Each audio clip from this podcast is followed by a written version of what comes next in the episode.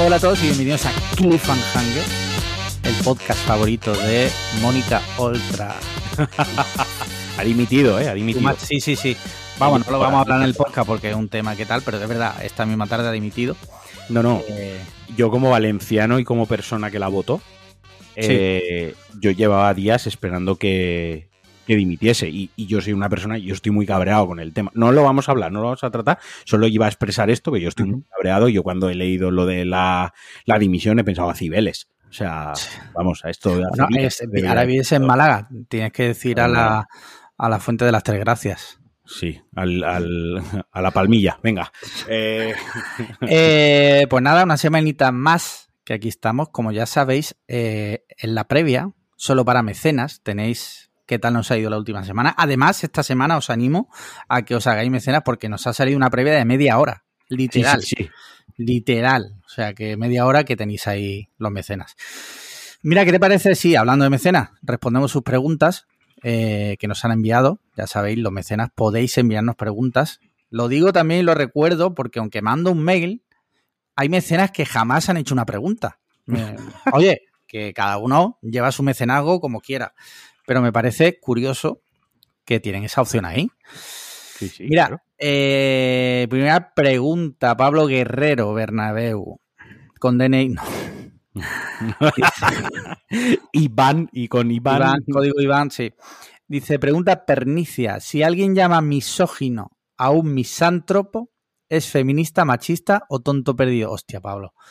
Eh, juego de palabras a esta hora de la tarde. No.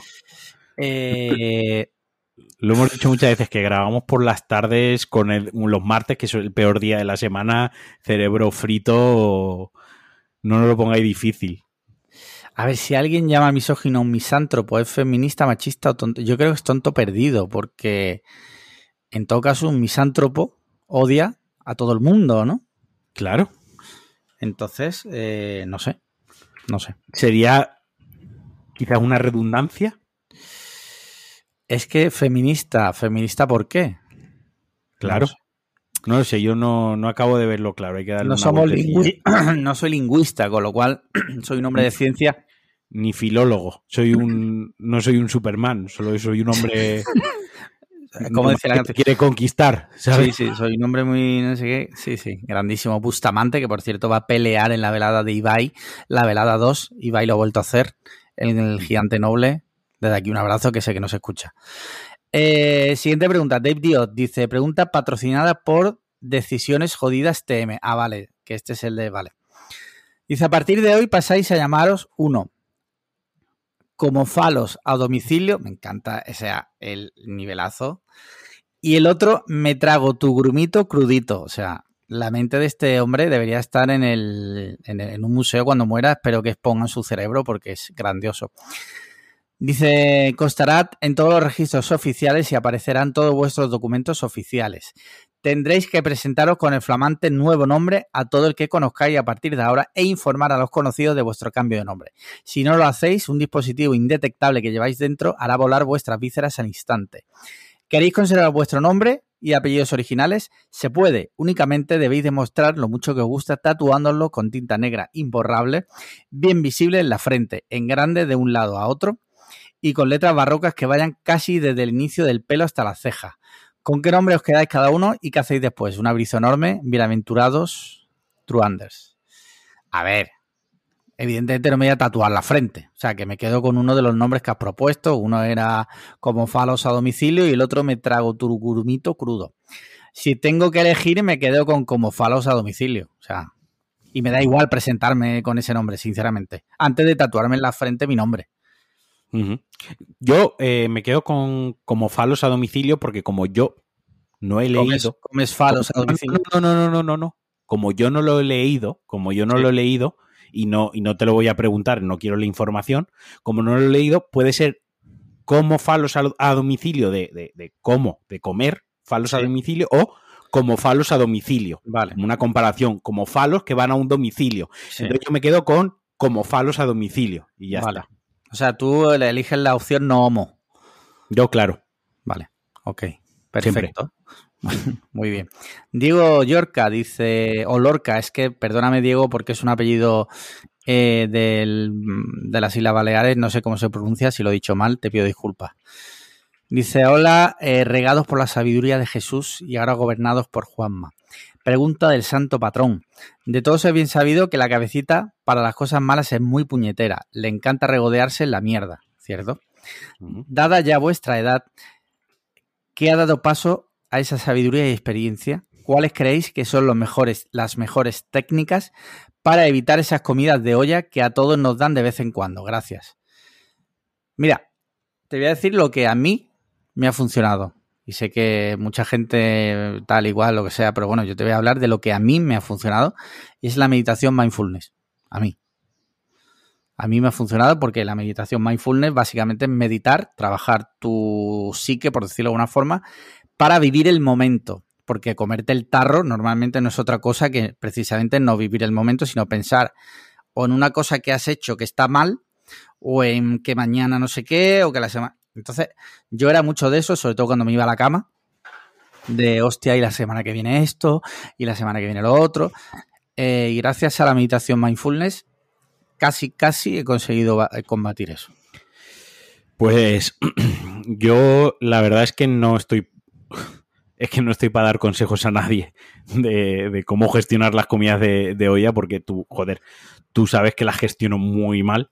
Eh, las he gestionado muy mal. Ahora, justo en la previa estaba contando que estoy trabajando en gestionarlo un poco mejor. Pero sí que es verdad que yo, respecto a las, a las ideas de olla eh, y al comerme la cabeza y a los problemas y, todo lo que tenemos por dentro, y estoy haciendo un poco el capullo, perdona, porque estoy encendiendo una luz, porque como esto Alex lo está grabando, eh, he tenido que bajar la persiana. Sí, sí. Vale, que lo que decía es que yo una, soy una persona que mira, he, ido a terapia y no me, y no me ha ido bien, ¿vale? Porque ese es otro mantra, ¿no? Lo de es que sí, la terapia. yo, también voy a terapia, no lo he dicho, eh, pero yo llevo yendo a terapia desde hace muchísimos años. A mí sí me funciona. Es, correcto, pero hay gente que le hablo de mí, yo hablo de mí. Y hay, gente, y hay gente que no, o sea, quiero decir, pero no se puede, no se puede coger como un mantra de eh, tienes que ir a terapia. Eso es que, eso es que necesitas ir a terapia. Pues bueno, habrá gente que le irá muy bien y gente que no. Y yo siempre esto lo comparo con, coño, puedes tener una lesión en la espalda, por ejemplo, ir a un y ir al fisio te va muy bien, y a otro le puede ir muy bien ir a la piscina a hacer natación, y a otro le puede ir bien la acupuntura. Yo qué coño sé, ¿sabes? A mí, desde luego, no me ha ido bien y no ha sido porque he ido a una mala terapeuta, porque he ido a varias, tal, simplemente que no me sentía a gusto mm, contándole mis mierdas a nadie, ¿vale? Yo siempre he sido una persona muy, muy reservada. De un tiempo para aquí, sí que es verdad que lo que más me ha ayudado ha sido hablar con mi pareja, mucho. Esa es mi, mi, mi, mi manera de mis comidas de cabeza es comunicarme con ella, porque eh, muchos de los problemas que teníamos antes de ser una pareja, cuando lo habíamos intentado y tal, principalmente era que yo no me comunicaba. Yo soy una persona bastante cerrada y tú, y tú Alex, lo sabes, que coño, tú sabes que hace dos semanas me llevó una mala noticia y estuve dos días casi sin hablar. Eh, yo, soy una persona que me encierro en mí mismo y eso lo he contado yo en el podcast muchas veces. Cuando yo vivía solo, yo tenía un problema y tenía comidas de olla, yo cogía el fin de semana, cogía pan y una botella de whisky y así gestionaba yo mis comidas de olla, que es la peor manera. Por eso digo... Bastante top claro, bastante nociva para mí, autodestructiva. Por eso digo que yo no, no me atrevería y no osaría darle consejos a nadie porque creo que soy la, la, persona menos indicada. Lo que puedo decir, si tengo que decir algo, que es que te rodees de buena gente. Eh, rodéate de buena gente, rodéate de gente que te quiera y gente que cuando te vea la mierda, porque yo he pasado por eso, gente que cuando te vea la mierda y gente que cuando te vea mal, no hace falta que sea la mierda, te vea con un problema, te vea, te comas la cabeza, gente que no, que no te quiera ver ahí y que no se alegre de verte ahí o que se sienta bien por verte a ti ahí y no ser el que esté ahí y sienta condescendencia y vea en ti un juguete roto que hay que arreglar para sentirme bien y sentir que buen amigo soy aléjate de esa gente y quédate con la gente cerca que cuando te vea ahí bajo la mierda, si necesitas dos días de espacio te lo dan, si necesitas llamarle diez minutos mm, y no te pueden atender ahora te dicen pues llámame luego mientras paseo al perro o mañana por la mañana nos vemos y quédate con la gente que te dice oye voy yo a verte, no te preocupes, tienes que salir de casa. Eso es el consejo que yo daría. Ok. Pues nada, esperemos que esto le valga a Diego. Eh, de todas formas, lo que te hemos dicho. Cada si no, uno eh, las drogas y el alcohol, Diego. también. Sí, diazepam y whisky. Eh, Rafa Garcés dice, pregunta... Hombre, Rafa hace tiempo que no preguntaba. Sí, la última vez ha hecho cuatro o cinco, sí. Sí, sí. Y la última vez fue en marzo. 15M, además fue el 15M. Pregunta Patroncho el mío. Me la he comido. Me la he comido. Eh, dice, ahora que ha ganado el PP por mayoría absoluta en Andalucía, ¿qué escenario a corto y medio plazo creéis que tendréis? Vale, bueno, por si alguien vive en un submundo tal y no se ha enterado, el, el domingo fueron las elecciones andaluzas y el Partido Popular, eh, de la mano de Juanma Moreno, ha llegado a mayoría absoluta. ¿Vale? Que no pasaba desde hace años, ¿no? Eh, en Andalucía no lo sé ahora mismo. Eh, el caso es que, que sí, eh, ha ganado con mayoría absoluta, lo que ha provocado que Vox eh, pues no forme parte del gobierno, cosa que temía mucha gente. Y el PSOE, pues ha, ha si- ha sido, eh, esta mañana lo escuché en la radio, no lo sabía yo ese dato, ha sido su peor dato en la historia en Andalucía. Recordemos que el PSOE ha gobernado en Andalucía 37 Me- años, creo. Vamos a. Vamos por poner contexto. eh, Marquino vive 33 años en Valencia con Sí. hegemonía del Sí. PP, de Camps eh, Sí. eh, y de Rita Barberá. Marquino se muda a Andalucía, pero Gana el PP. del PSOE gana absoluta. el PP. Eh, y respondiendo a tu pregunta, Rafa, la verdad es que yo el escenario lo veo optimista. Mira, hoy me he encontrado un, un tuit, ¿vale? Y me ha llamado la atención. Eh, porque es verdad que se ha criticado muchísimo ahora. Bueno, eh, no sé si has visto en Twitter, hay un montón de gente de fuera de Andalucía llamándonos. No, sí. eh, Lo de. A mí me parece repugnante, o sea, a mí me parece repugnante, de verdad, llamar catetos a, a- a la gente por unos eh, resultados electorales. Sobre todo porque en el fondo, en el fondo, en el fondo lo que hay, y siempre ha habido un odio hacia Andalucía por parte de ciertos sectores de la sociedad española, y es, en cuanto hay alguna excusa, ese odio sale. Da igual que sean las elecciones, da igual lo que sea, que ese odio sale. Y decirnos que nada más que nos valen pasear muñecos, eh, el rocío y poco más. Eso es básicamente... Una, una cosa, si, si tú quieres convencer a alguien de que está votando algo que a la larga puede ser malo para la sociedad, ¿no? Y para el estado de bienestar en el que estamos viviendo, véase, me da igual que tú pienses que sea votar a Podemos, que sea votar a Vox, que sea votar al PP o al PSOE, me da igual. Si tú crees que alguien está votando de una manera incorrecta, Votando mal. votando mal, ya te digo yo que la mejor manera de convencerle no es empezar llamándolo ignorante, cateto e insultándolo. Eso vaya por delante, ¿vale? Eso es eh, ABC, ¿sabes? Si quiero convencerte de algo, lo primero no es encabronarte. Que yo puedo entenderlo, que haya gente que diga, joder, porque mira, tal, no sé qué. Vale, usa otros argumentos, pero por favor, no llames a la gente a una cultura y a, un- y a- y a la que es la comunidad autónoma más grande del todo el putísimo país, catetos, así en, en, en, en, en general, ¿sabes? Así a, a la... Venga, catetos, ala, A bote, a bote pronto. a bote pronto. lo que te decía sobre, sobre lo que preguntaba Rafa. eh, mira, hoy me ha salido un tuit con cuatro imágenes, ¿vale? Por ejemplo, eh, según esto, que creo que forma parte del programa del, Partido Popular, eh, ha subido el presupuesto de salud desde, el 2018.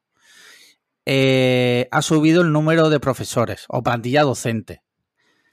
Ha subido los profesionales sanitarios y ha bajado las listas de espera de dependencia. O sea, yo creo sinceramente que en y si no no hubiera sacado mayoría absoluta, yo creo que en general los andaluces están contentos con los cuatro últimos años de Juanma Moreno, la verdad. Y luego también que ha habido un voto entre comillas de castigo a Vox en el sentido, mucha gente no quería que saliera Vox, yo el primero. Y creo que en Andalucía ha, llegado a su tope, que son bastante, bastantes votos los que ha recibido. Pero por otro lado, creo que se va a quedar ahí. Que yo creo que tanta gente que le gusta Vox, yo creo que no hay. Y que las cifras que hemos visto, creo que ese va a ser su tope. Yo creo que hay mucha gente que le gusta Vox como el concepto Vox, ¿no? Sí. el, concepto este de la españita, ¿no? El concepto este de los valores, el concepto de lo, lo, que la, la, mierda que te quieren meter en la putísima cabeza, ¿no?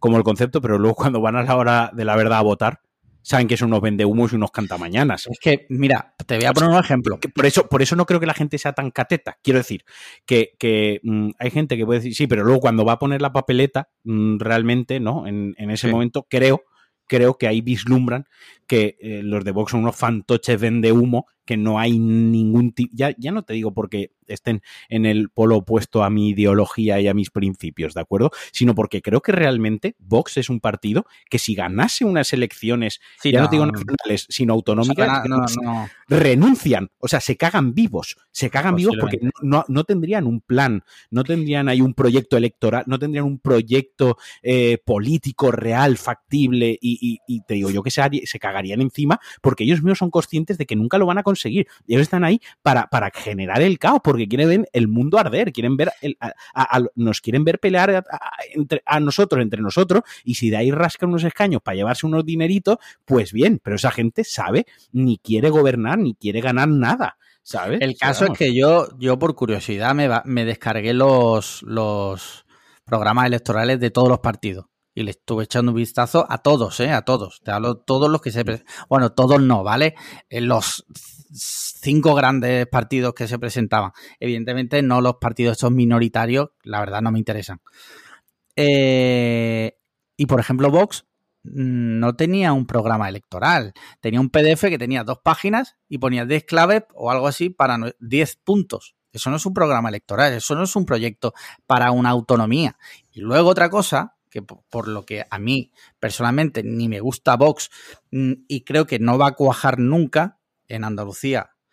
Ha cuajado, pero no ha cuajado mucho más que en Cataluña, que en Cataluña también sacaron escaños, que muchos de estos catalanes que dicen que los andaluces somos catetos, se le olvida este dato.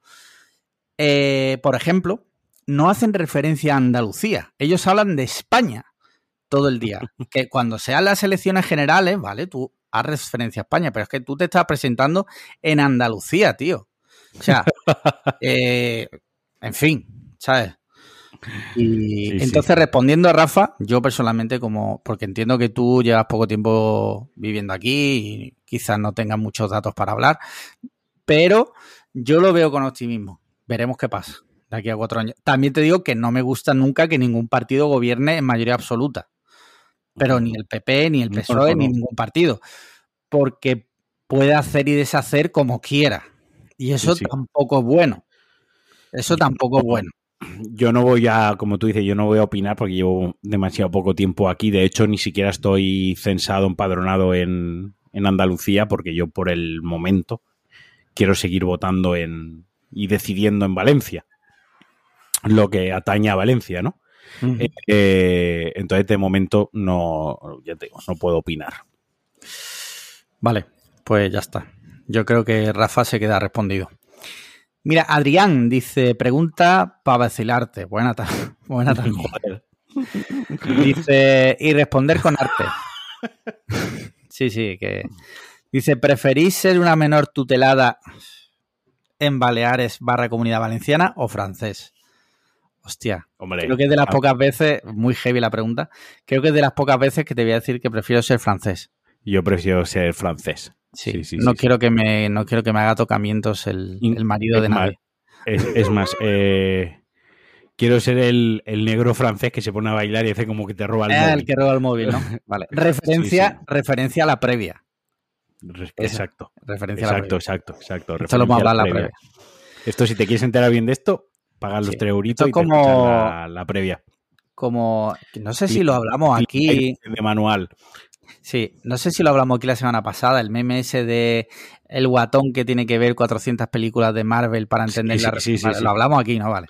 pues esto igual. Si te quieres enterar de esa referencia, la previa. Mira, de Pixel Boy dice, propicios días, ciudadanos. Pregunta patriarcal. Sé que no sois padres e ignoro si os gustaría serlo, pero me gustaría que os pusieseis en la piel del padre de la muchacha rubia, que recientemente ha protagonizado un vídeo con Santi Millán, en el que se les ve acariciarse con mucha profundidad y aparente gusto para ambos, mientras realizan la caída del Imperio Romano. ¿Creéis que siguen siendo amigos de la persona que filtró el vídeo? Asaz amables. Esto lo tenía puesto en los temas del día. O sea que si quieres hablamos del vídeo de Santimilla un poco más. Sí, más luego adelante. hablamos más adelante. Vale. Y ya respondemos a The Pixel Boy. Y última pregunta. And Grago dice: Hola chicos. De todas formas, de Pixel Boy no escucha siempre el podcast, porque si no sabría si tenemos interés o no en ser padres. Sí, cierto. que lo hemos hablado, Pixel Boy. Pero unas cuantas veces. Sí, sí. Muy And. Grago dice: Hola chicos, hoy toca una pregunta más personal. Dice: Llevo tres años viviendo solo y con un gato. Mi novia se viene a vivir conmigo definitivamente después de casi tres años de relación. Se vienen ella y su perro. Ella es demasiado organizada, tiene una lista para todo, incluso del stock que hay dentro de la nevera y menús de comida diarios a dos semanas vista. Bueno, esta persona se llama Marquina, ¿no? Me imagino. es que está, está pensando, buah, literal soy yo. Sí. Buah, literal soy yo. Dice, yo soy todo lo contrario, nada está organizado en mi vida. O sea, es literal yo. Dice, aparte le tengo que hacer sitio en los armarios ya que tres años dan para guardar mucha cosa. ¿Algún consejo para una pareja que empieza una nueva etapa? Y finalmente dice, ¿y cómo podemos hacer para que el perro bodeguero andaluz y el gato no se maten? Gracias. Mira, eh, yo te voy a hablar, mira, yo con mi pareja nos fuimos a vivir juntos prácticamente el primer día. O sea, porque los dos vivíamos fuera de su hogar, cada uno tenía su piso, pero es verdad que, que si no dormíamos un día en casa de uno, dormíamos en casa del otro. O sea, y prácticamente eh, hay que limar las perezas. O sea, ella va a tener que hacer un ejercicio muy grande para entenderte y respetarte a ti, que eres desorganizado, y tú también vas a tener que poner de tu parte para que ella no se vuelva loca. Yo te hablo de... Ahora hablará Marquino. Y luego la comunicación es importantísima, es muy importante. O sea, si un día por lo que sea hay una discusión, no dejarla luego para, para el día siguiente, resolver las cosas al momento, es, importantísimo. Son cosas, en mi opinión, básicas de, de una pareja que tiene un proyecto en común. No te hablo de un noviazgo, no, o sea, entiendo que vosotros ya tenéis un proyecto en común, como es vivir juntos. Y, y eso, y respetar mucho al otro y sobre todo, sobre todo, no pensar que cuando hay una discusión, si no estáis de acuerdo, el otro es que va en contra tuya, que esto también es muy típico de las discusiones, porque evidentemente si vivís juntos es porque os queréis. Y si os queréis, evidentemente ninguno va a hacer algo a mala leche contra el otro. Resolver esos malos entendidos y os va a ir la vida genial. Con respecto a lo del perro, no hay puta idea. Seguramente a los 10 minutos se hayan matado ya. Vale, a ver, eh, lo del perro y lo del gato, yo es que mi perra, mi perra es una asesina. O sea, se come a otros perros. El gato le, el gato le iba a durar 30 segundos, probablemente 45 si el gato se defiende.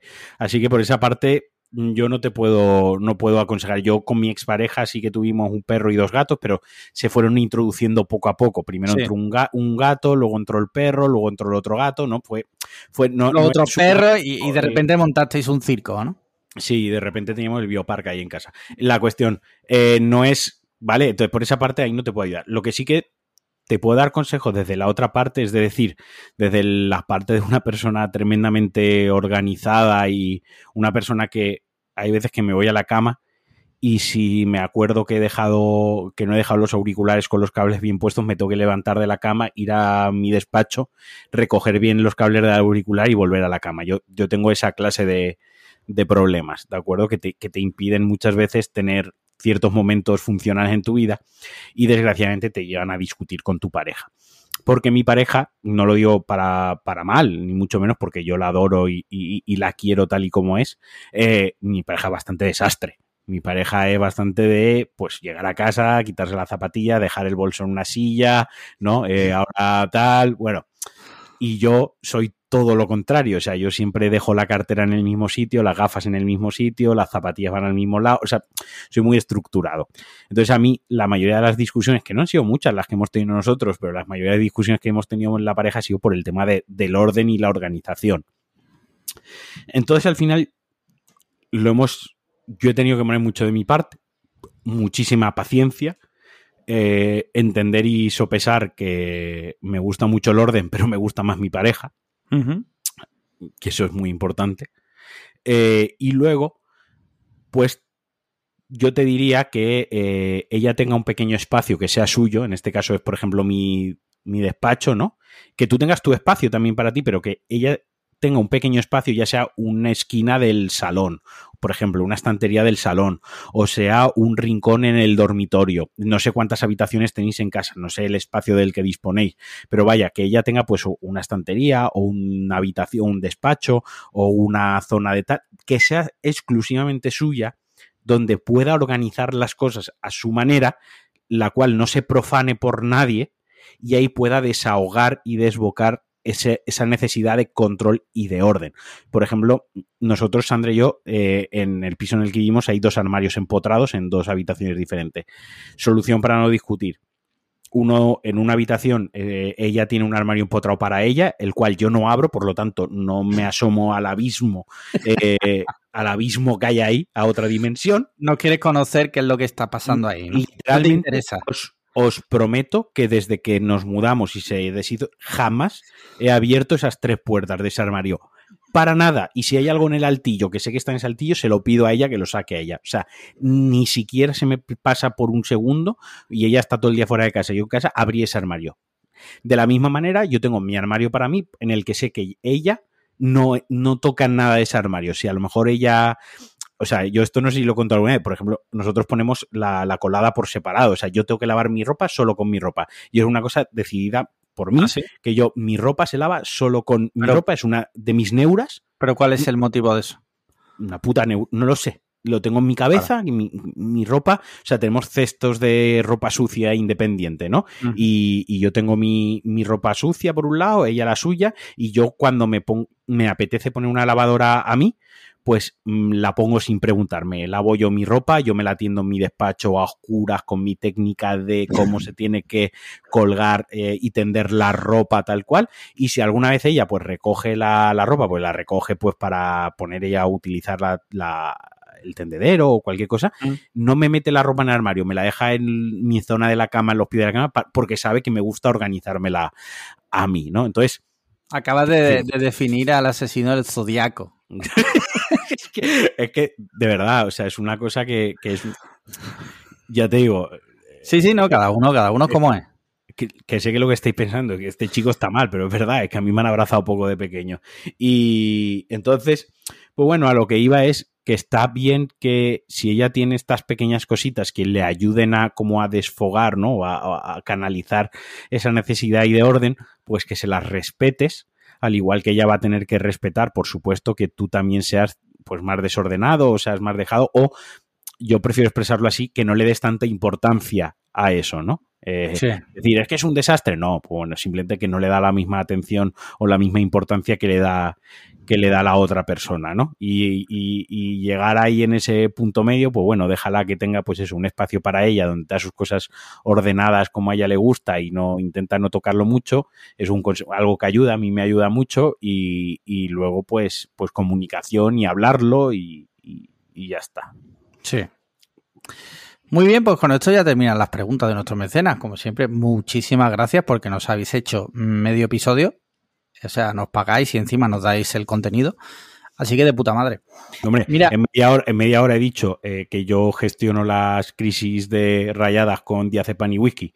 Y que luego que estoy medio loco porque me tengo que poner la lavadora yo solo. Y tenerla en una habitación oscura. Tenerla en una, habitación oscura con un método de tendido concreto y exacto.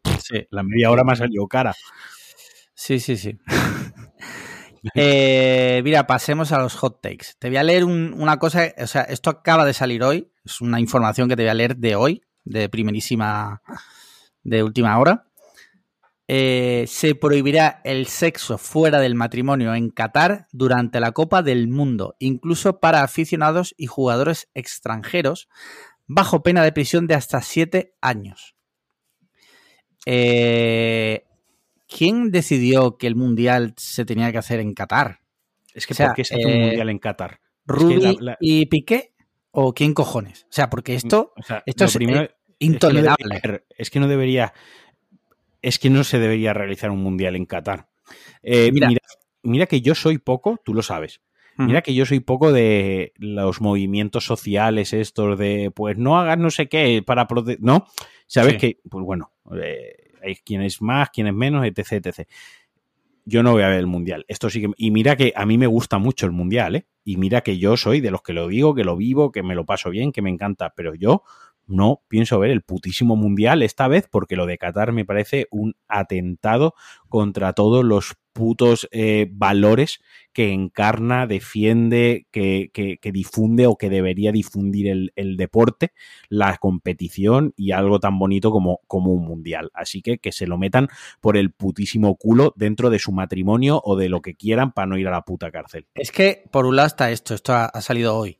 Por otro lado está que es un país que no respeta a, a, los, a los homosexuales. O sea, es un país donde tú no puedes decir abiertamente que gay eh, o lesbiana o, o sea, lo que sea. Es un eh, país donde no nos podréis mandar una pregunta diciendo eh, cómo sí. falos a domicilio o no sé qué, y aquí echarnos con, una risa. Con, con, nos matarían seguramente. No, o sea, no podrían, ni podríais hacer esas bromas, ni nosotros podríamos hacer este programa con esas bromas, ¿sabes? Entonces, pues yo qué sé, tío, yo lo mínimo que le pido a una competición internacional, profesional de fútbol, la más importante, de que sabe que no es la final de, de, de tercera división, coño, que es la Copa del Mundo, que menos que hacerla en un país donde se respeten es que... eh, los derechos humanos de todos, ¿sabes? Y, y, es que... y, las normas básicas de convivencia humana. Y a, y a coalición de una, del, una, de las broncas más grandes que ha habido en este podcast, eh, sí. si la selección nos representa... No debería ir. No debería ir. Ya. Quiero decir, todas las elecciones que van a ir ahí están representando a sus países y a sus ciudadanos. Sí, sí, ¿no? sí, totalmente. Y si van ahí, es que están apoyando en cierto modo eso. Entonces, no sé si se ve el punto por donde quiero ir, sin volver a sacar el tema de si nos representan o no, pero creo que es un punto también a tener en cuenta, ¿sabes? Lo que pasa también muchas veces, mira, los deportistas de élite, sobre todo los futbolistas, son pecho frío en toda regla y no se mojan en no, nada. Pero, quien decide si van al mundial o no, ya no, hombre, ya, ya, ya. Federación, y, o, la federación, o quien, ya. quien tenga que ser, que diga, no, no, que nosotros no somos partícipes de esto. ¿sabes? Pero incluso no, que... si tu federación no dice nada, tú en un momento dado puedes dar un paso al frente como jugador y decir, oye, yo ah, si sí, esto sí, claro. es lo que hay, conmigo no contéis, lo siento Porque mucho. Hay jugadores que no han querido llegar a la selección por temas eh, políticos nacionales absurdos sí. y sin ninguna lógica venga, va, por favor, no sé. Sí. Eh, yo estoy muy, muy decepcionado y muy cabreado con el. Luego con otro el, tema, con el tema eh, tío, o sea... hacer un, un, mundial también en Qatar que ha habido que moverlo a noviembre porque ahora mismo las temperaturas son totalmente demenciales. En fin, que es un despropósito, se mire por donde se mire. ¿Cuánto dinero se habrá llevado gente para que eso, o sea, sí. gente tipo Piqué? Exacto, ¿a, cuánto, ¿a cuánta gente le habrán llenado y cómo le habrán llenado los bolsillos para que eso esté pasando? Pero es que, insisto, es que es un putísimo país que va en contra diagonalmente de todo lo que debería representar el deporte en general y el deporte en equipo, que es integración, es tolerancia, es fair play, es deportividad, no sé, tío. Sí, mal, sí, sí. Mal todo, y más, eh, es vivir a espaldas de la, de la realidad y de la y de la de lo que se está viviendo en la calle y, y en todos los países civilizados. En fin, que lo compre quien, quien quiera. Así te lo digo. No, Mira, te leo, no. te leo otra noticia. Eh, es que me ha hecho mucha gracia. The Voice, dos puntos. Hay fans, The Voice, la serie. Hay fans que están descubriendo al fin que Patriota es un villano despreciable. O sea, parece ser que, que es ahora en el capítulo 6 de la tercera temporada que hay gente que Patriota, que es, digamos, el, el protagonista. El villano, y es, el villano. Claro, tío, sí, sí. desde el minuto uno, o sea, desde el minuto uno una persona medianamente inteligente es capaz de ver que es un hijo de la grandísima puta, pues hay gente que ahora, después de no sé cuántos capítulos, ha descubierto est esta data. O sea, en Reddit, por lo visto, se están matando vivos porque la gente eh, está descubriendo este dato. O sea, eh, bro, ¿tú cómo ves la serie? O sea, ¿qué, qué estás viendo? ¿Tú, tú lo estás entendiendo? La gente tiene el, el, cerebro muerto, tío. O sea, yo que. Cada, o sea, me gustaría ver. Me gustaría un análisis demográfico, ¿no? Sí. Una, una, una estadística y un, un buen estudio de Big Data sobre, sobre esa gente que se ha dado cuenta, eh, pues eso, qué edad tiene, de qué regiones son, qué sexo, eh, qué estudios tienen, o sea, un buen análisis demográfico, ¿no? Porque seguro que sale un patrón. Aparte de que son gilipollas, que eso te lo digo yo sin análisis, no me hace falta Habitat para decírtelo. Pero seguramente habría un patrón, tío. No sé por qué me da que, habría un patrón. Sí. Porque es gente que tiene que tener el cerebro eh, molidísimo por, por X motivo, tío. Luego que, creo, creo que hay gente que no. O sea, yo como espectador, que estoy ahora con la segunda temporada, no empezó la tercera, a, mí me flipa el personaje de. No, no, si es un, Homelander es un personaje. Eh, hay que entenderlo. O sea, si a, si a ti te parece que lo que hace es guay y no te has dado cuenta hasta la tercera temporada, capítulo 5 o 6, de que es un villano y un hijo de puta, chico, en tu cabeza hay algo mal. En mi opinión. Pues tú te puede flipar el personaje. Igual que a mí me encanta Thanos, me encanta El Joker te puede molar, Thanos te puede molar, Bane te puede molar. Yo que sé, sabes, sabes que son malos coño, Lex Luthor te puede molar, ¿no? En plan de, joder, Magneto, yo qué sé, es que hay tantos villanos que te pueden molar como, como, como, personaje, ¿no? Y Hugo como Chávez. Hugo Chávez, eh, Perro Sánchez, que, que, bueno, un genocida, te puede molar muchísimo, ¿no? Y, y, pero saber qué es eso, que es un personaje y, y, ya está, y que no está bien lo que, lo que está haciendo. Por eso es ficción, es que es la gracia. Lo, bonito de la ficción es que es precisamente eso, ficción y te puede gustar algo en la ficción y, y hacer una disonancia de tu vida real sabiendo que eso está mal. Esto es como lo que hablábamos del humor y de Ricky Gervais. El personaje de Homelander mola porque precisamente todos hemos, hemos asumido que todo lo que está haciendo es grosero y es extremadamente malo, extremadamente nazi, ¿no? Y como todos hemos asumido esa regla de que eso está mal, disfrutamos de ese personaje haciendo el mal. ¿De acuerdo? Pero porque todos hemos asumido una realidad de que eso está mal, pero en el momento de que hay gente que cree que eso es real, es que yo creo que es la misma gente que coge un fusil y entra en un instituto. Es que tiene que ser de ese corte. Es, que tiene que ser de, ese palo, tío, porque no le encuentro otra explicación. Sí, sí, totalmente, estoy de acuerdo. No sé, chico, revísate la... no, no, quiero utilizar la palabra, pero es que eh, casi todos eran incels pero de muchísimo muy cuidado. Muy probablemente. Muy probablemente. Y no quiero poner nombres, pero que no. Stop. Eh, mira, otro, otro hot take relacionado con el mundo de la, de la tele y el cine. No sé si sabes que hay varias personas que han testificado que han ido a ver eh, la película de Lightyear y al salir eran gays. no, ahora en serio. Eh, bueno, ha habido un revuelo en internet grandísimo, que si no sois muy, activos, eh, resulta que... país, ¿no? Bueno, vamos por partes, porque hay dos partes, digamos, de la misma noticia. Bueno, hay tres partes. Bueno, la película Lightyear, que narra la historia del personaje que da vida al muñeco, que esto ya es una... meta, esto es muy Inception, sí. O sea, Toy Story, Buzz Lightyear era un muñeco inspirado en un personaje de una serie, digamos. Pues ahora han hecho la película del personaje que daba vida al muñeco, ¿no? Resulta que, en esa película, que yo todavía no la he visto, pero gracias a, todo este tema me he tragado ya la escena 80 veces, resulta que hay un momento en el que dos mujeres se dan un beso. Con una niña en brazos, ¿no? Sí.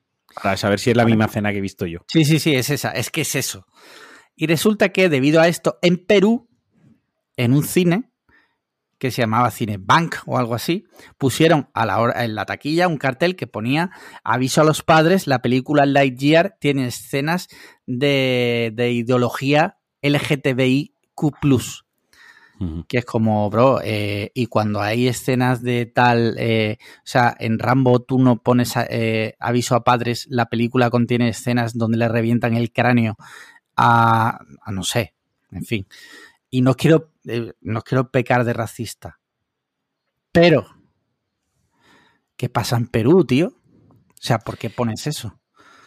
Yo es que me estoy mordiendo mucho la lengua para no hacer bromas eh, que caigan en el racismo y hacer comentarios que caigan en el racismo. Pero me, ya te digo, me está costando mucho morderme la lengua porque en el momento que obviamente no se puede generalizar, hemos hablado muchas veces, no se puede hablar en general, ¿no? Y mucho menos de un país o de una cultura. Pero vaya, cuando en un cine, que es un sitio donde de afluencia generalizada, donde al cine va gente demográficamente muy diferente, ¿no? Va gente adulta, gente pequeña, tal, no sé qué. Peruanos. exacto. Y es algo popular y del pueblo algo muy mediático y algo muy concurrido, pones ese aviso, ese cartel es porque la mayoría de la gente que asiste al cine y la mayoría de gente y la mayoría de la sociedad va al cine habitualmente, un entretenimiento que la mayoría de la sociedad disfruta, pues sí que te puedes hacer un poco de reflejo de cómo piensa esa sociedad. Se lo puedes extrapolar, no sé si me estoy explicando o, estoy haciendo el lío más grande. Entonces, eh, no sé, bro, tío. Eh, yo qué sé. No, no, no es hacer un comentario que no sea totalmente ofensivo hacia la gente de Perú pero también te digo, también te digo que hay gente, bueno, la otra parte de la noticia es que la película se ha prohibido en 14 países. ¿Cómo? Sí, sí, pero estos 14 países te voy a leer, no es excusa, pero te voy a leer qué países son. O sea, los países son Emiratos Árabes Unidos, Bahrein, Arabia Saudí, Egipto, Kuwait, Omán, Qatar, Malasia, Indonesia, Jordania y Líbano en ningún país de, Occidente se ha prohibido la película. Macho, de verdad, que se extingan ya esos países, tío. Que se extingan. Pero no, que entonces no hay mundial. Que se extingan, tío. Que venga, yo qué sé, tío, una hecatombe zombie, pero que solo se los coman a ellos, tío. y luego, por favor. otra tercera vertiente de todo esto es que hay mucha gente poniendo el grito en el cielo porque esto está pasando. Que sí, que sí, que hay que hacerlo. Que hay que decir, esto está mal. Pero también hay que decir que en España, por suerte, esto no pasa. Esto, yo creo que esto en España está superadísimo, ¿no? Sí, vaya, o sea, yo, yo, yo, o sea, yo realmente me he enterado de que, de la, o sea, yo me he enterado por lo del cartel de Perú, de tal, de no sé qué, si no, yo por parte de nadie de mi tele español ni de ningún medio tal, me hubiese enterado de eso, tío. que había una escena, vaya, que es la cosa más normal de, no sé, no, no, o sea, es que como para mí es algo tan normalizado y es algo que no tiene ningún tipo de, relevancia negativa ni, tampoco positiva en el sentido de que, pues, oh, perfecto, si está cojonudo, yo qué sé, si es lo normal ya a día de hoy, ¿sabes? Claro. No sé que es lo normal y, por eso se tiene que mostrar en los productos audiovisuales normales que se hacen a, día de hoy, como, como, como yo qué sé, otras cosas que se mostraban hace 30 años y ya no se muestran, pues a día de hoy la sociedad ha evolucionado, se ha avanzado y esto es parte de la sociedad y se tiene que reflejar en el arte y en la cultura como, como una cosa, como una cosa más. Sí, sí. Y luego otra cosa, eh, que aunque saliese, o sea, otra cosa es, no es que es ideología de género. Ideología de género es como lo de los gordos. O sea, salvando las distancias. Quiero decir, simplemente esos personajes, no he visto la película, pero me imagino que simplemente están ahí existiendo. O sea, son personas que existen. Y sí, son lesbianas, pero y ya está. ¿Qué ideología? O sea, quiero decir, no hay ninguna propaganda por existir, no estás haciendo ninguna propaganda. Por eso decía lo de como los gordos, en el sentido de que muchas veces dicen que si sale un gordo en un anuncio es que estás promoviendo la obesidad, ¿no? Simplemente esas personas existen, los gordos, las lesbianas. Se dan un beso dos, dos, dos mujeres en una película Sí. es, eh, están haciendo apología del lesbianismo, ¿no? Que yo voy a salir del cine queriendo ser lesbiana. Lesbiana, que tú ya lo eres. yo, el maromo, el maromo de 35 años, con, con, con, más pelos en los huevos ya que en la barba casi y en la espalda, yo, el maromo, mm, me están haciendo a mí apología del lesbianismo porque quieren que yo. Eh, venga, va, tío, por favor. Sí, es que son gilipollas. Eh, en fin, yo os animo a que vayáis a ver Lightyear. Yo en principio no tenía interés, pero ya por esto ya me, quiero decir, no tenía interés de verla en cines, la verdad, porque el tráiler no me llamaba mucho. Pero ahora ya casi por reivindicación os diría que fuerais. Para demostrarle a ese mundo de, de gente que, que ese tipo de cosas están superadísimas. Mira, otro tema, ya que se sale un poco de esto. Eh, no sé si te has enterado de que el actor español, Santi Millán, el domingo, perdón, se filtró un vídeo suyo sexual con una persona que no era su mujer, con una rubia, que no sé quién es, la verdad, no he investigado más en el tema. Eh, claro, evidentemente se lió pardísima porque Santi Millán es muy famoso. Eh, y claro, ha habido opiniones de todo tipo hasta el punto de que su mujer, la mujer de Santi Millán, ha tenido que emitir una especie de comunicado en su Instagram Stories, porque mucha gente decía, qué fuerte lo que le has hecho a tu mujer, tal. eh, cómo le ponen los cuernos, no sé qué, vale. Y la mujer ha dicho que, que a ella que la dejen tranquila. Que ahí lo que ha pasado una vulneración de la privacidad de él, que ahora hablaremos de eso. Por un lado, ahora hablaremos de eso. Pero que ellos tienen una relación de respeto mutuo y que a ella, básicamente, como que dando a entender como que tiene una relación abierta y yo que di- no hay ningún problema. yo es la lectura que le di, la, la la lectura que le di, que, tenía, que ellos tenían una relación abierta sí, y que nadie que- tiene por qué meterse en su relación y que ellos tampoco tenían por qué dar explicaciones. Y que realmente el problema es que hay una ilegalidad, se ha cometido un delito, que es vulnerar la intimidad de, de dos personas. Sí. Que es donde se tendría que poner el foco. Además, una cosa que ella recalcaba mucho, eh, también entre líneas, es el tema del paternalismo, de que todo el mundo le preguntaban a ella, ay, ¿y cómo estás? Sí, sí, sí. ¿Cómo lo estás llevando? Ay, y mira lo que te ha hecho, como si ella fuese una víctima, ¿no? Como si fuese la víctima de que Santi Millán es un cerdo, como todos los hombres somos unos cerdos, y a la mínima le ponemos los cuernos a nuestra mujer y mira qué guarro, y tú cómo estás, pobrecita, que es lo que te ha pasado. Y ella lo decía, ella no. Bueno, pues ese paternalismo fuera, o sea, yo pues, no soy la víctima, yo estoy bien, eh, igual está él peor, porque todo esto le afecta a él directamente, ¿no? El vídeo no se ha filtrado mío, ¿no? Mm. Entonces también es algo Y que, y que obviamente cada pareja es un mundo. Cada, mira, cada pareja siempre que haya entre los dos, esto que antes hemos hablado de, de las parejas. O sea, en una pareja tiene que haber un acuerdo entre las dos partes. Si las dos partes respetan ese acuerdo, no hay ningún problema. Si, si ellos dos están de acuerdo en mantener estas relaciones, oye, es que Yo- no yo- nos tenemos que meter. Yo ayer leí por mi TL, ayer, ¿no? Antes de que la mujer de Santi Millán dijese nada, eh, hiciese ningún comunicado, etc, etc. Leí como de una persona en concreto en mi TL, como mm, cinco o seis tweets seguidos de eh, los tíos eh, son todos iguales, Sí, bueno, una mierda, eh, eh, a todas nos ha pasado, nos han puesto los cuernos a todas, antes o después te llega el momento, hay que asumirlo, cuanto antes lo asumas, tal, no sé qué, ¿vale? Y cuando ha salido el, el- el- el comunicado de la mujer, su, luego ha puesto otro tuit como que era, ah, que ahora resulta que dice la mujer de Santi Millar que son una pareja de estas modernitas de las de ahora.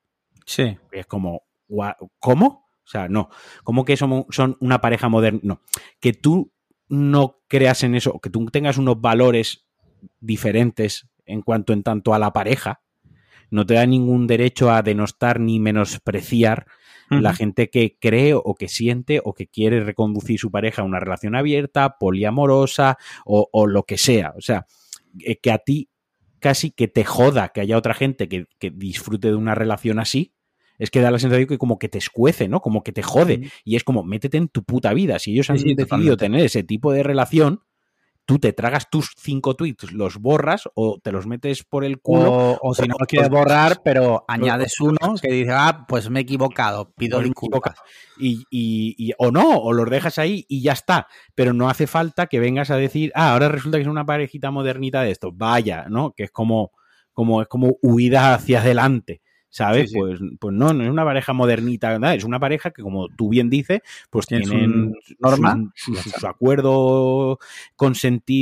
de respeto entre los dos y, y ya está. Y eso no hay que entrar a, a- a juzgarlo. Que sí, que lo fácil y lo primero es pensar, eh, Santi Millar le ha puesto los cuernos a su mujer, pero es que tampoco tenemos por qué saber qué tipo de relación tiene cada, cada, cada persona, con, con Sí. qué, qué tipo de relación tiene cada uno, ¿no? O sea, tendemos a pensar que todos tenemos relaciones eh, normativas monógamas eh, tradicionales. Y que en caso de que lo tuvieran, que, que en caso de que lo tuviesen y que le hubiera puesto los cuernos, pues ya es algo que resolverán ellos.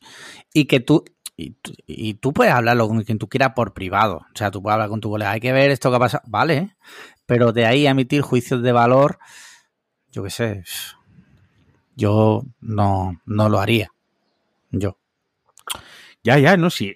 Eso está claro. Y luego también está el tema de, bueno, y, y si la mujer de Santi Millán, yo qué sé, ya sabrá si en caso de que no tenga una relación abierta, si lo quiere perdonar, si no lo quiere perdonar, Hombre, por de- el tipo de conversaciones que van a Sí, tener sí, sí. después. Yo qué sé, es que creo que el foco aquí, volvemos a lo mismo, se pierde en, lo primero, en difundir un vídeo sexual de, de dos personas, Quién lo ha difundido, porque obviamente Sí, ese me imagino que habrá una investigación ahora. ese vídeo lo ha- ese vídeo lo ha grabado Santi Millán. Sí. ¿vale? Porque es su móvil. Vale, ahora bien, ese vídeo puede ser que se lo haya pasado a la otra chica que aparece en el vídeo, porque, oye, pásamelo que yo salgo, quiero tener el vídeo, y a lo mejor esa chica, pues yo qué sé, no lo sé, no, no, no estoy señalando. Estamos, estamos teorizando. teorizando. Eh, eh, un hipotético caso, pues se lo ha pasado a alguna amiga o lo ha enseñado y tal, y ahí ya ha corrido la pólvora, ¿no? Eh, a lo mejor a Santimian le han hackeado el móvil. Eso, por ejemplo, yo no lo creo. Lo que sí, lo que sí vería posible es, imagínate que se le ha roto el móvil y lo, ha llevado a una tienda, correcto. Y, el, listo de la tienda y el haya dicho la hostia, chaval. Correcto. También puede ser, otra cosa es que puede ser, porque todos somos humanos, que a lo mejor ha mandado el vídeo por equivocación a quien no debía, muy rápidamente lo ha borrado, pero eso ya se había quedado en el... En la nube, en el servidor. En el servidor donde se tuviese que, que quedar el vídeo. O sea, pueden haber pasado muchas cosas. Yo lo del hackeo, que directamente le han hackeado el móvil y le han robado la foto, eso no me lo creo. Eso lo veo como la última. Yo veo más probable lo que tú dices de que ha llevado a un SAT el teléfono, tenía eso en oculto, en vez de tú a saber, que eso lo hablamos cuando vino Emilcar, ¿no? Que ahora para entrar a la carpeta oculto tiene que tener el reconocimiento facial. Queda igual porque si tú llevas el ordenador a un SAT, lo primero que hacen es pedirte la clave. Claro, exacto. Eh, eso o pues que se ha filtrado por algún lado a alguien que ha pasado el vídeo, etc, etc. Eh, la cuestión es eso, que, y que ojo, que no solo lo estará pasando Santi Millán mal, que parece que es el famoso y, quien nos está fijando, que la otra persona que sale junto a él, la chica no creo que lo esté pasando especialmente bien, sabiendo que es ella la que sale en el vídeo y mm. que eso se ha difundido. Sí. En fin, veremos qué pasa porque, bueno, luego está el tema de difundirlo. Según nos comentaba el doctor Mateos en el grupo hoy, eh, decía que, se, por ejemplo, que la gente que haga retweet, por ejemplo, no está cometiendo la ilegalidad, ni siquiera los que suban el vídeo a Twitter, sino que la ilegalidad la hace. Si yo te mando el vídeo a ti, imagínate que yo grabo ese vídeo y yo te lo mando a ti, que eres mi amigo, que por lo que sea quiero que me veas eh, en pleno fornicio. La ilegalidad solo sería en caso de que tú lo difundas. Si tú se lo mandas a tres personas, tú eres el que ha cometido la ilegalidad. Los otros tres a los que tú se lo has mandado, si ellos lo mandan, ya no estarían cometiendo ilegalidad porque el primero ha sido tú. Ya, ya. No sé qué pasará. En fin, yo me imagino que investigarán que si ven que hay delito y tal, y, porque ahora eso es complicado, me imagino, no será tan sencillo como... yo no he visto el vídeo. Claro, pues yo, honestamente, interés en ver a Santi Millán follando no Mira, te voy a decir por qué yo lo vi. ¿Qué, quieres que te diga? Te voy, a, te voy a contar, yo lo he visto y te voy a contar por qué lo vi. Eh, no me acuerdo dónde vi el vídeo y le di al play. Sin saber, te lo juro que no sabía lo que era. Te, lo juro sinceramente. De repente veo que están follando y digo, coño, si se parece a Santi Millán. Ya lo veo, digo, joder, es que es el puto Santi Millán, ¿sabes? Es que es Santi Millán. Y ya salí y ya vi la conversación de que fuerte, se ha filtrado, no sé qué. Yo, yo, he visto lo que Internet me ha obligado a ver, que son capturas de pantalla del vídeo. O sea, lo que no he podido escapar. Yo activamente a ir a pincharle a buscar el vídeo y verlo, no. Yo he visto por lo que, lo que se ha ido. básicamente es. No, tengo interés en, Quiero decir, si quiero ver a dos personas follando, pues me voy a Pornhub o X vídeo o algún sitio así y ya busco lo que a mí me guste. Pero no especialmente Santi Millán, la verdad. Que no me hace especial gracia tampoco. Pues sí. Mira, te voy a leer eh, cómo va de tiempo. Eh, bien, bien, de momento bien. Vale. Mira, te voy a leer una noticia que he leído esta mañana y ahora no he encontrado eh, dónde la había leído, entonces te voy a leer de un diario mexicano que se llama El Mañana, ¿vale? El periódico que va con el pueblo. En Japón habrá castigo a usuarios que insulten en Internet o practiquen ciberacoso. De acuerdo al Código Penal de Japón, un insulto, perdona, es cualquier forma de degradar públicamente la reputación de alguien sin hacer referencia a detalles. Leyendo la noticia, se enfrentan hasta apenas de, de cárcel. Eh, yo esto lo veo bien. Yo lo veo bien, quiero decir. Si a ti alguien en la calle te insulta, lo puede llevar a juicio y puede tener consecuencias legales, que se aplique también a Internet. Sí. Yo esto lo veo bien y yo creo que si empezara a ver más cosas de estas, no es que llame gilipollas a, Juanjo, a Juan Gómez Jurado y automáticamente te llevan a juicio. Sabemos perfectamente de qué estamos hablando, de gente que deliberadamente se dedica a, hacer un acoso y un bullying selectivo a personas, ya sea por su raza, sea por, su estado físico, por su condición sexual, por cualquier motivo. Sí, entonces yo personalmente, si esto se hiciera en España, a muchos se le borraba la sonrisa. La verdad. Sí, sí. sí, Y yo, que muchas veces me he encontrado en situaciones similares, porque a mí me va la marcha y me he metido con gente que ha dicho cosas feas, se lo he recriminado y me han echado a los trolls, siempre, siempre suelen ser los mismos, el mismo perfil de persona, eh, y siempre aluden a lo mismo. Como el otro día le dije a una, eh, digo, oh sí, soy gordo y feo, breaking news. O sea, sinceramente no es un insulto, o sea, yo sé que estoy gordo y que no soy guapo. A mí personalmente me da igual. Pero, pero en fin, que no, que no está bonito, no está bonito. Es como el que me llamó a mí, calvo Cayu. pues yo, sí, sí, sí. Estoy calvo, o sea, quiero decir, cero sorpresa, yo que sé, si un poco más original, ¿no? Ya que, te, ya que vas a atacarme, al menos muestra, muestra un poco de, originalidad, de ingenio, ¿no? Y no te dejes en evidencia, porque honestamente llamarle a alguien en internet, es que está gordo y eres un feo, estás a media croqueta de un infarto, como el tonto ese del otro día. Sí, sí. Pues yo qué sé, pues honestamente quedas tú más en evidencia porque de todas las cosas graciosas y de todas las pullas graciosas que le puedes tirar a un gordo para tirarle beef y ser ingenioso, se te ha ocurrido eso de verdad, yo qué sé, tío. Eh, no sé, me parece un tonto del, carajo. Hmm, y que aparte que, tío, que ya en 2022, tío, es que... Que si eres adulto, además, es que si, eres una... Yo entiendo que si tienes 15 años, ¿vale? En un momento dado no tengas recursos para... Porque tú, tú puedes discutir con alguien e insultarlo sin tener que recurrir al físico, ¿vale? Porque el físico mm, en mayor o menor medida no se elige. O sea, tú no has elegido ser calvo. Sea, tú no, no, eres calvo. Yo no elegí ser gordo, ¿vale? Yo, por lo que sea, tengo un poco más esa genética, que podría hacer más por no estar gordo. Por y, yo me, yo me, podría ir a Turquía, ¿no te jode? Pero que, que, que, en 2022 gente supuestamente adulta y medio funcional mm, recurra al físico, que, que te diga? Es que es ridículo. O sea, a mí personalmente es que no, no me afecta, pero sí entiendo que es muy grave porque sé que hay gente a la que sí le afecta. Entonces, tenemos que luchar para que eso no pase. Mira, última noticia, y ya pasamos a la sección de audiovisuales. Eh, está muy interesante. Moncloa aprueba la ley contra el desperdicio de alimento con multas de hasta 500.000 euros. Según datos del Ministerio de Agricultura, Pesca y Alimentación, en España cada hogar tira a la basura 1.364 millones de kilos de alimento, una media de 31 kilos por persona, se refiere al año.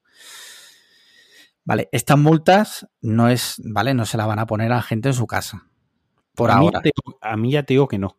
Sí, a mí ya te digo que no, porque no tiro comida. O sea, es una cosa. Sí. Eh, regla número uno para poder vivir conmigo. Mi casa no se tira no comida. comida. Vale.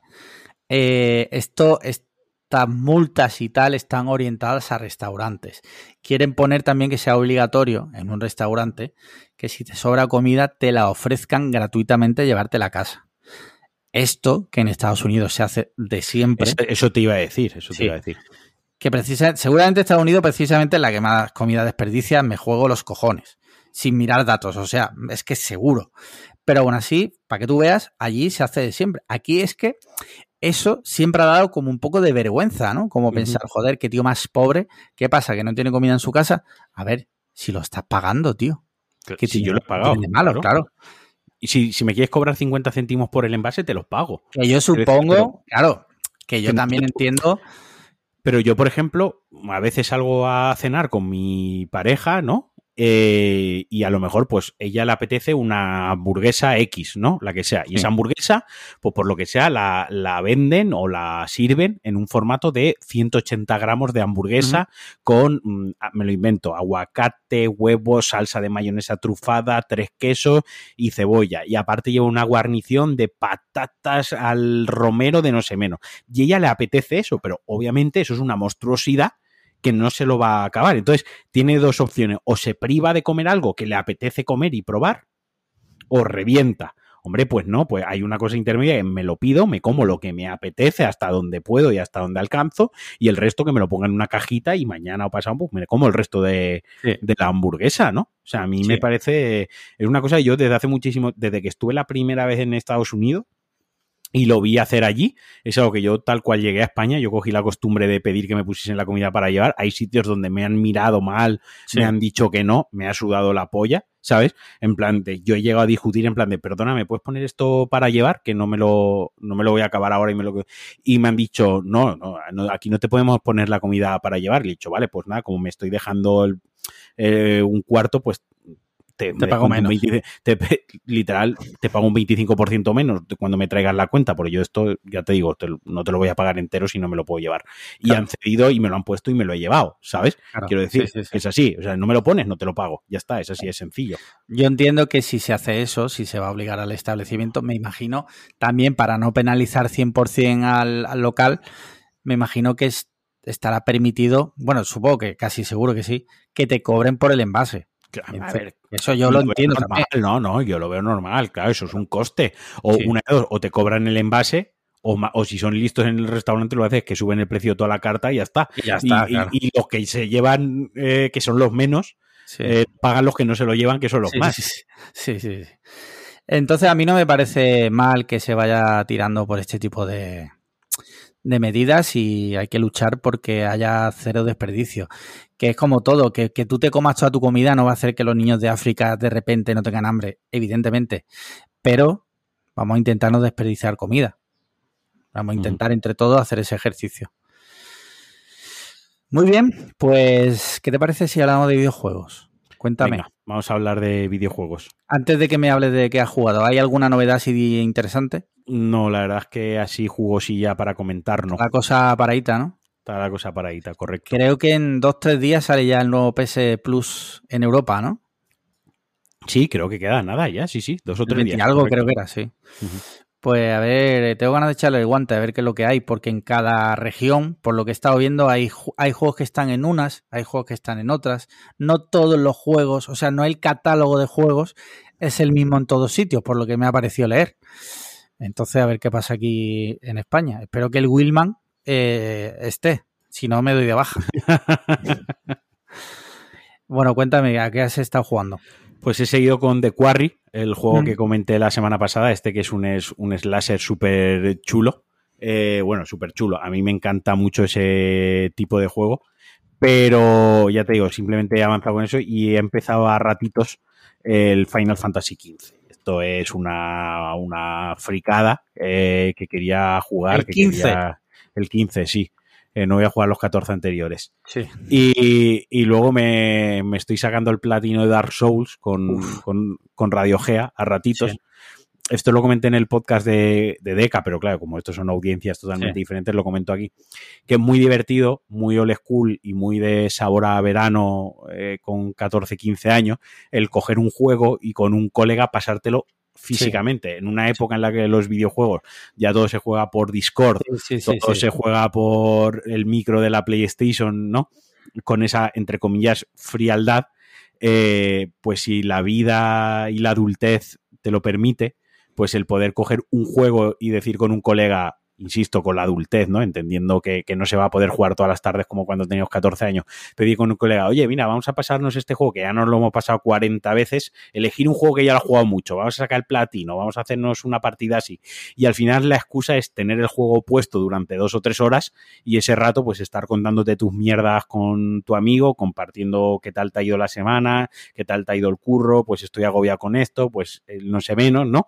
Y el juego de fondo mientras te lo vas pasando. Y es algo muy bonito porque luego al final se te queda ese recuerdo grabado, ¿no? cuando piense, pues cuando me saqué el platino de Dark Souls, pues mira, me lo pasé con mi colega Radio Gea, que echábamos las tardes ahí en su casa bebiendo un Monster y joder, estuvimos tres putos meses porque no veas el cabrón, iba liado de curro, yo tenía más tiempo libre, menos mal que lo pudimos hacer, tal, no sé qué y se te queda ese recuerdo. Tenemos, seguro que si tú piensas en tu infancia, tienes algún juego que lo recuerdas junto a tu hermano o junto a algún amigo. El Tony Hawk me lo jugaba con mi vecino Mario, o sea, le echábamos horas y horas y horas y horas. Y, Tony Hawk ya es tu vecino Mario, ¿no? O sea, tienes ese, ese.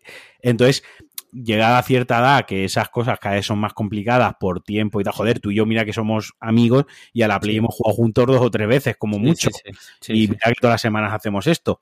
Pues crear esos recuerdos y tener esas cosillas con un medio que te gusta, como los videojuegos, gusta mucho. Y a mí a nivel personal me hace mucho bien, porque como ya he contado en el podcast, como estoy en, en esta situación de paro, estudiando y tal, me siento mal jugando a la consola, pues entre comillas esa obligación, no esa obligación que un colega me diga, vente, que vamos a estar tres horas jugando a la consola.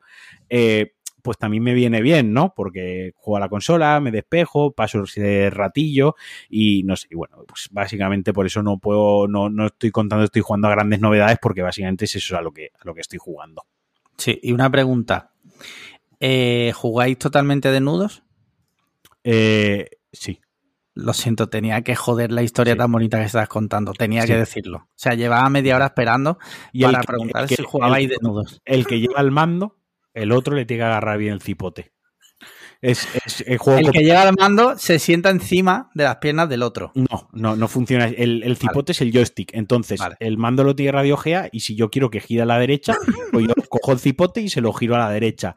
Si quiero que salte, pues le hago como lo que sería un, movimiento de paja, pero solo uno, solo le hago un movimiento, ¿no? Entonces, eso es que salta. Que quiero que ataque, pues cojo el cipote y le pego se bien. Lo aprietas. Se lo aprieto contra la mesa y le pego bien fuerte. Eso es que pego un garrotazo con el monigote del el Dark Souls. Que quiero que ruede para esquivar, se lo retuezco. Se lo cojo y le retuezco el, cipote con los huevos, ¿sabes? Y así es como, así es como, como hacemos la experiencia. Dicho esto, él se está casi todo el juego se lo está pasando él y yo estoy. Tú miras. Yo mirando, sí. Vale. Eh, genial. Mira, yo he jugado también al de Quarry, he jugado menos que tú, voy menos avanzado que tú, pero me lo estoy terminando, o sea, me lo estoy haciendo me está gustando bastante. La historia está, a ver, una historia simplona, sencillita, sí. pero está, está guay. Y el, el, que hace policía, no sé si tú sabías que era el hermano de San Raimi. Sí, sí claro, claro. Sí, sí, lo vi el otro día en IMDB, me, me quedé loco. Mitiquísimo, salen muchísimas películas suyas y como eh, co-guionista y demás. Sí, sí, además el juego tiene ese rollito Sam Raimi todo el rato y tal, sí, sí. Sí, y el otro día digo, venga, me voy a comprar de las tortugas ninja. Pero no quise comprarlo, el nuevo que ha salido. Porque digo, mira, ahora en breve va a salir lo que decía, el PS Plus nuevo. Me voy a gastar ahora 20 poco, que no es mucho dinero, pero bueno, me voy a gastar X si ahora va a venir eso, un catálogo súper grande de juegos. Digo, me voy a esperar, voy a esperar a que salga una oferta, que seguramente ese en breve tendrá una oferta suculenta. Y mientras tanto tiro con, con, el de Quarry y con el con lo que salga en, en el PS Plus. Eh, series, ¿qué tal? Cuéntame. Hemos acabado de Star Case. Ah, ya habéis acabado. Sí. Vale. ¿Y tú lo has acabado? ¿Has visto el último capítulo? Me falta el, último. ¿El viernes? Me falta el último. Pues lo veremos esta noche. 10 de 10, o sea, sin entrar a valorar, porque yo ya he leído que hay gente que dice, bueno, es que se inventa muchas cosas la serie, ¿no? El otro día me hicieron, creo que fue un repli en, Twitter, no es que se inventa muchas cosas la serie. Bueno, es que por eso no es, no es el documental, por eso es la serie, volvemos a lo mismo, a la ficción.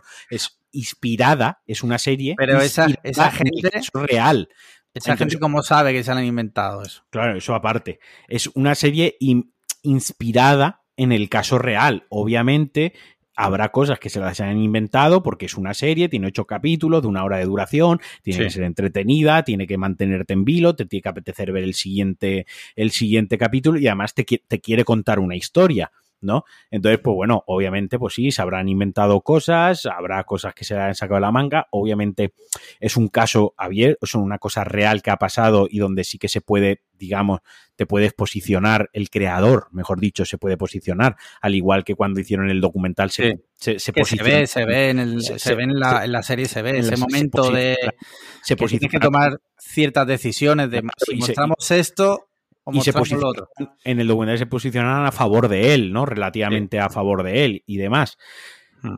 Entonces, pero como serie, como serie lo que es en sí, olvidémonos que eso ha pasado en la vida real. O sea, esto te lo plantan sí, sí. como una serie sin el contexto y está chulísima, tío. Está, muy bien. Es más, te digo, esto te lo plantan como una serie de ficción y dices, vaya fantasía, esto no se lo cree ni Dios. Exacto, sí, sí. Porque es la historia es que es acojonante. O sea, eh, la cantidad de cosas que hay ahí sin una explicación mm, casualidades, tal, es, es impresionante. O sea, es súper, súper interesante, como, bien, como tú bien dices. Y ya de series, bueno, hemos seguido con Stranger Things, Ah, vale. que me está encantando. O sea, Sí. me está encantando. O sea, el, el- el- la última temporada que hicieron a esta no tiene nada que ver. O sea, primero, años a. a- a- a nivel de producción, o sea, hay una panocha ahí metida, o sea, mm, dineral.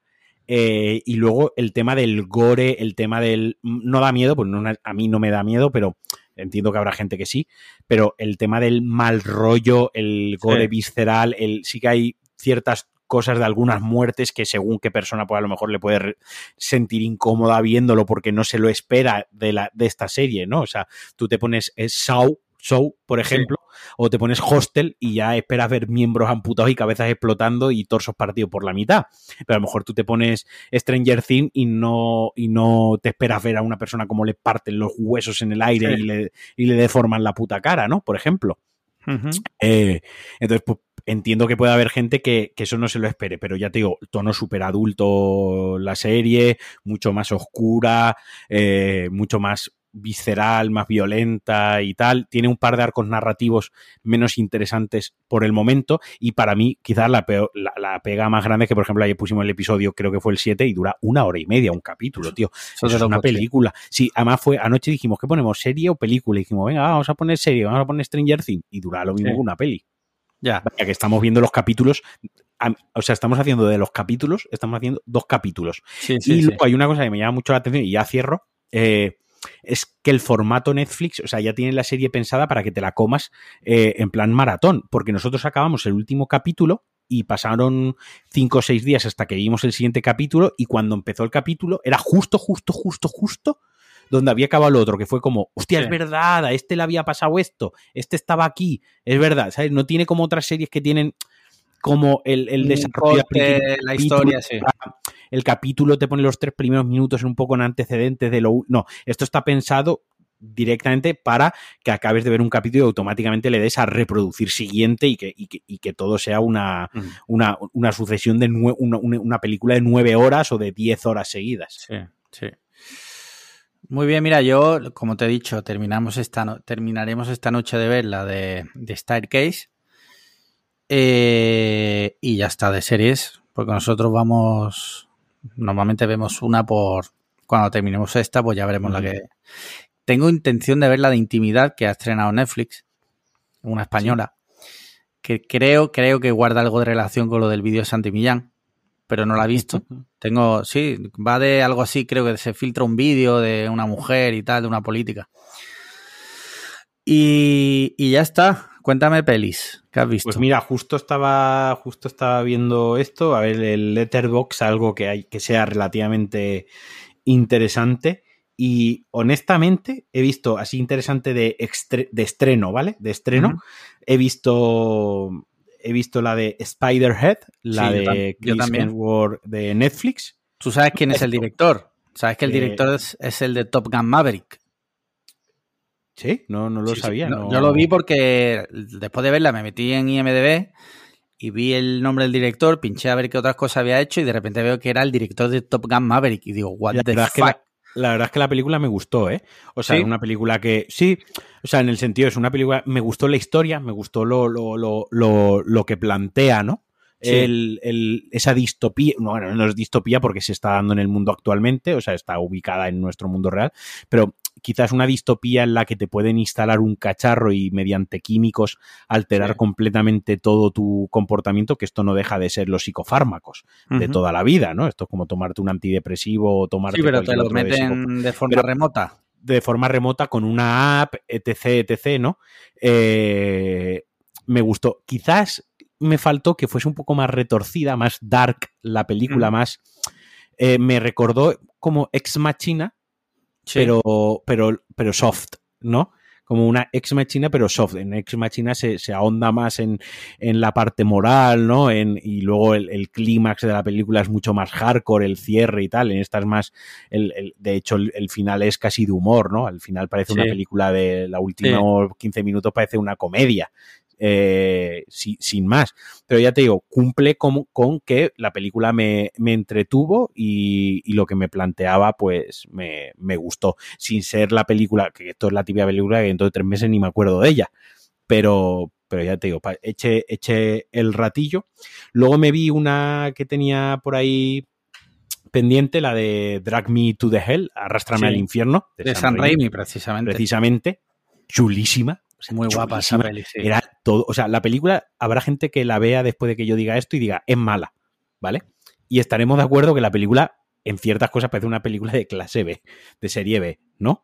pero, yo, creo que es a propósito. Es propósito, es que precisamente lo que quiere. Ser una película de, serie B y que en algún momento te, te incluso, lo creo que lo decía era. Mm, no, no, no refiriéndose a esta película, pero el otro día en el grupo hablaban de películas que te han generado una arcada, ¿no? Que te han generado un rechazo eh, fisiológico al, verla, ¿no? Y, y esta película tiene como dos o tres escenas que te que son ganas de, decir, joder, de vomito, ¿no? O sea, o me salgo de, la sala, súper desagradable lo que me está enseñando. Y no sé, me gustó mucho y además entendí eso, que era como un homenaje al, cine de, serie B en, en todo momento. Y ya para acabar, hoy he visto una que se llama Mad Good, Sí, una de animación, ¿no? Una de animación que el responsable, bueno, tiene un poco tiene un poco de historia detrás de la película porque la película se ha tardado 30 años en hacer, ¿vale? Y esto, esto dicho así, claro, suena muy a bombo, ¿no?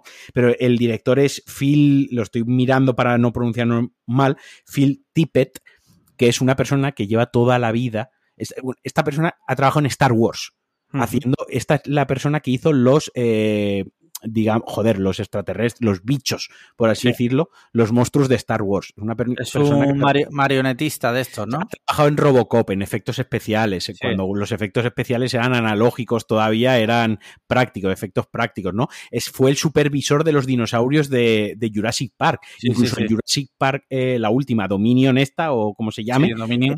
Él, ha trabajado como supervisor de, de, los, de los dinosaurios. es una persona que lleva toda la vida dedicándose a hacer, entre comillas, monstruitos, ¿no?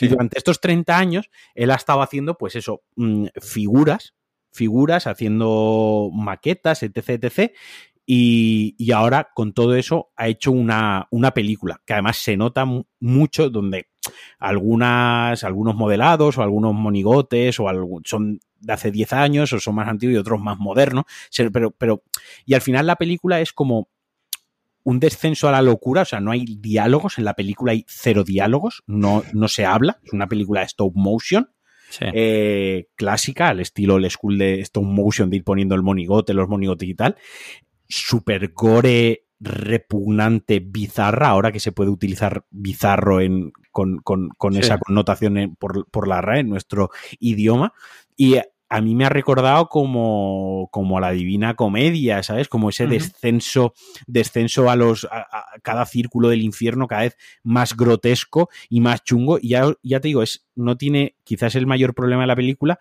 entre comillas, es que, pero no es un problema, es que es así, que no tiene un hilo narrativo, no te cuenta en sí una historia, es una sucesión de historietas que él tiene en la cabeza con los monigotes y que al final es como una pesadilla terrible, porque ya te digo, es todo súper grotesco, súper gore, súper desagradable, súper asqueroso, eh, desenfrenado, o sea, en el sentido de es como si David Lynch eh, tuviese un problema mental, estuviese trastornado de la cabeza, ¿no? O San Raimi fuese súper esquizofrénico, bipolar y le diese un ataque chunguísimo y eso saliese. ¿Te acuerdas lo que decía Emilio hace dos programas? De, es que yo veo así y eso ha salido de la cabeza de alguien. Sí, sí, sí, sí. Y está diciendo, hostia, esta persona como tiene la, cabeza, de este cabeza.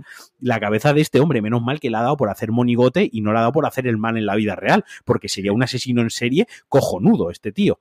¿no? Eh, entonces, ya te digo, no la recomiendo. Eh, no, o sea, a mí me ha gustado. A mí me ha gustado. Es solo para muy aficionados al género, quizás. Tienes que, o sea, más que muy tienes que ir mentalizado de quiero ver esto por esto, porque esto es un homenaje al stop motion de toda la vida, la verdad que está muy currado, hay mucho detalle, tienes que saber la historia que hay detrás de la película, la persona que la dirige, eh, quién es dentro de la industria, y tienes que ir con la mentalidad de, no, no en plan de, bueno, la veo en el videoclub este que tenemos nosotros y me la alquilo para un ratillo, porque ya te digo que a los cinco minutos la vas a quitar. O sea, hay, que, hay que verla preparado. Preparado a lo que vas a ir a ver.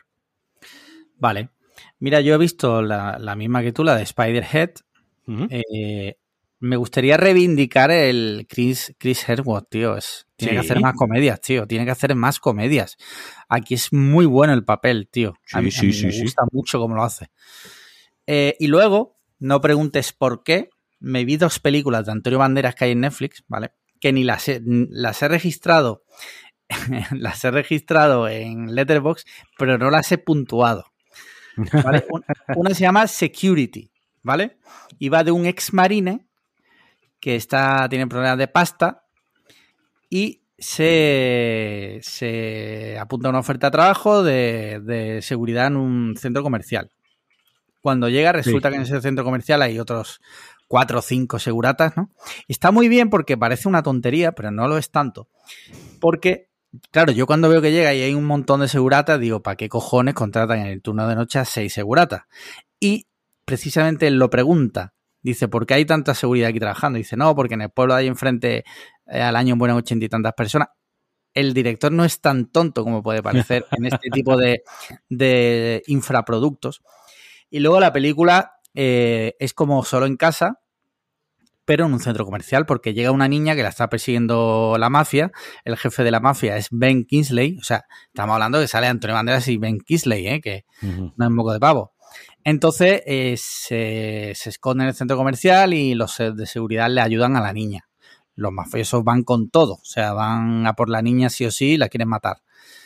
A ver, típica película que ves una tarde que dices tú, ¿qué veo? Que le has dado ya siete vueltas a todo, que dices no sé qué ver.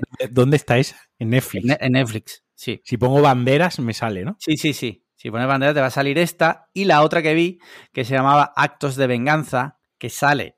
Es que sale Antonio Banderas y sale Mm. Carl Urban también. Y va de un abogado que de repente un día le matan a la mujer y a la hija. Y el tío entra en modo locura. O sea, el tío se le va la puta cabeza y decide vengarse. A investigar. Esta es peor Sí. que la otra. La otra era más divertida porque tenía más acción. Esta es una que hace un voto de silencio que no sí, habla. sí, ¿la has visto? es- claro, en el podcast. Ah, la comentaste. Esa- Hostia, esa vale, vale, En el podcast diciendo, he visto una película de banderas Sí, sí, sí, sí, sí. malísima, le hace un voto, silencio, no habla. Hay una escena en la que se baja del coche que se va a pegar, Sí, con los pandilleros y que Sí, sí, sí, sí. está diciendo, porque bande o sea, mi mentalidad todo el rato es, vale, banderas hace estas cosas para poder pagar, por ejemplo, la reforma del teatro este Sí, claro, claro. en claro. Málaga, ¿no? Sí. A, a todos los proyectos que está haciendo aquí en, en Málaga, ¿no? Eh, por la ciudad, por la cultura todo eso tiene que salir de algún lado, esa financiación, ese, Sí. ese dinero. Y yo quiero pensar que hace estas cosas simplemente para, porque luego, joder, luego te hace otras, pero joder, luego te salen Uncharted, que no Sí. a lo mismo, no es la mejor película del mundo, ni muchísimo menos, pero, pero coño, es la puta película de Uncharted de Sony y es el malo de la peli. Sí, pues eso, Aquí acto de venganza. Un, un actor bien considerado. Y, y lo que te decía, que sale él y Carl Urban, que es el de The Voice también. Bueno, el de The Voice sí, sí. el de 100.000 Y el de. Fred y el del Señor de los Anillos, y bueno. Correcto. Y lo que pasa es que esta es un poquito peor que la otra. Bueno, tú la has visto, coño. Sí, la sí, otra sí. me pareció más, más reivindicable porque pese a todo tiene buenas coreografías, tiene alguna buena escena de acción y en mi lo puse en Twitter y se rieron de mí. Y Antonio Banderas está como en estado de gracia, ¿sabes? Como cuando un actor que lo ves que dice, joder, aquí, aquí este tío es- está especialmente bien. Y 100% reivindicable Security. O sea, sí. Tengo que proseguir. te- Quiero hacerme un ciclo y verme todas estas películas que tiene Antonio Banderas. Quiero ver si tiene más. Yo, mira, si por, por recomendar una de Chris Hemsworth, ya que estábamos hablando Sí. de él, ¿no? De la, no sé si la has visto, la de Bad Times at the el Royal. No la he visto, no la he visto. Los tiempos en el Royale. A mí me gustó mucho, es un thriller. Sí, eh, de estos de que se da todo en una misma ubicación y tal. sí. Y él sale, no, no es protagonista de la película, pero tiene un buen papel y a mí me gustó. Y en la de Rush, en la de Rush, Sí, no Rush, si lo sí, estoy- sí. Rush también de puta madre. Digo, bueno, y de Cabin in the Boot, hablando de hacer un poco de comedia, de macarrilla, joder, de Cabin in the Boot, que aparte que es una película 10 de 10, aparte él lo hace también, lo hace muy bien. Luego Chris Hemsworth también salía en una eh, haciendo de. Lo que pasa es que no me acuerdo cómo se llamaba. Que salía con una prótesis de cipote. O sea, el tío tenía una polla descomunal en la película, era una comedia de estas. Espérate que te voy a buscar la peli. Esa me gustó también bastante. Era de.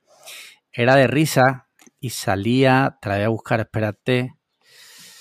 Y es que eh, el otro día en una entrevista dijo que guardaba en casa el, el martillo de Thor y la prótesis de, de picha que le pusieron ahí.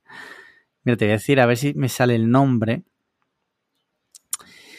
Eh, eh, eh, Vacaciones. Tal cual, ¿no? Sí, sí, sí. Bueno, en español la han llamado así. Vacation, ah, sí. La tengo aquí. Sí, que sale Ed, Helms y sale Christina Applegate. Sí. Y sale él, que van a casa de él, que es el cuñado, ya no me acuerdo bien. Y tiene un pene descomunal. Sí. Muy, bien. pues con esto yo creo que ya hemos terminado. Eh, si ha llegado hasta aquí, muchas gracias. Y como no, cinco estrellas en Apple Podcast, eh, comentarios y likes en iBox y date de alta en Patreon. No te arrepentirás. Hazme caso. Hazme caso. Venga. Un abracito. Un beso. Chao. Chao. Bye. Hostia, tío, me tocaba a mí grabar y no le he dado. Joder. Joder, qué casualidad, tío.